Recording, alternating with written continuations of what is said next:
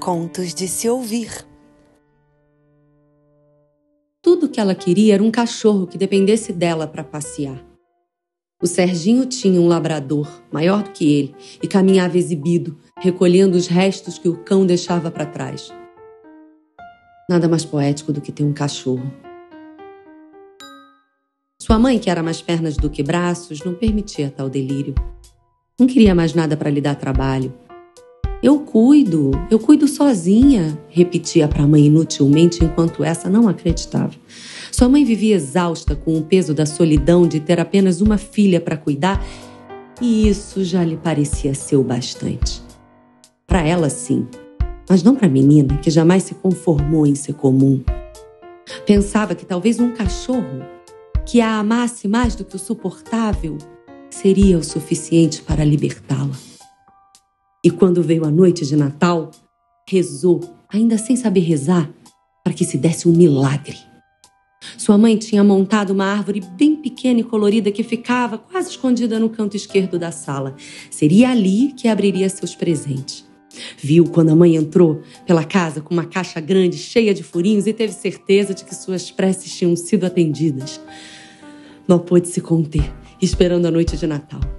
Imaginava um cachorrinho preso por debaixo do embrulho e teve raiva por ter que esperar até a meia-noite para conhecê-lo. Queria amar logo e ser amada prontamente, como se fosse a primeira vez. Percebeu na mãe um sorriso de canto de boca e comeu tudo o que foi colocado no seu prato, dessa vez sem reclamar de nada. Sofria pensando no pobre bichinho preso numa caixa embaixo da pequena árvore de Natal. Chegou a hora. E as duas se aproximaram e sorriram, se olhando nos olhos como raramente acontecia. É o que eu tô pensando, mãe? No que ela respondeu: Abre que você vai saber. Abriu. Não era um cachorro. Mas ao invés disso, um aquário bastante ornamentado e com um peixe de cor laranja foi tirado da caixa. Um peixe? Pensou ela num minuto de decepção. Sim, um peixe. Sentiu o mundo parar. Nunca tinha pensado em ter um peixe. Eles eram tão estranhos e habitavam uma realidade da qual ela sabia não fazer parte. Queria alguma coisa que pelo menos fosse capaz de respirar o mesmo ar tirou o peixe do aquário e o segurou firme com as mãos, como se estivesse à espera de um milagre. Ele se debateu e ela o devolveu ao aquário. Não sabia o que fazer com aquilo. A mãe perguntou: Que nome você vai dar a ele? Não sabia. Não tinha pensado nisso ainda. De repente, teve uma ideia e afirmou com toda certeza: Cachorro. O nome dele será Cachorro. A mãe sorriu. E ela então achou que tinha feito a escolha certa. Naquela noite não dormiu, olhando o peixe que permanecia de olhos bem abertos dentro do aquário. Será que um peixe não dorme nunca?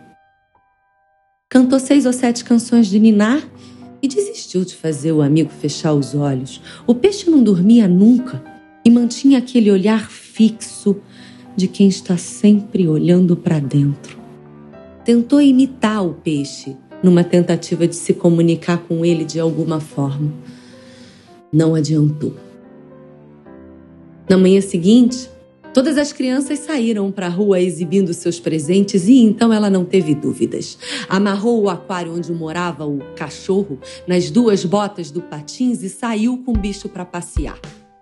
É claro que riram dela, mas ela não ligava. Queria mesmo era colocar uma coleira no pescoço do peixe, mas percebendo que peixe não tem pescoço, desistiu. Saiu exibindo seu presente pelo bairro, cantarolando suas canções favoritas. E teve certeza de que seu amigo ensaiava alguns passos de dança, ainda que ralentados pela força da água. Pela primeira vez, sentiu-se incomum, extraordinária até e ficou feliz demais. Voltou para casa satisfeita e pôs o aquário na mesinha de cabeceira que ficava bem ao lado de sua cama.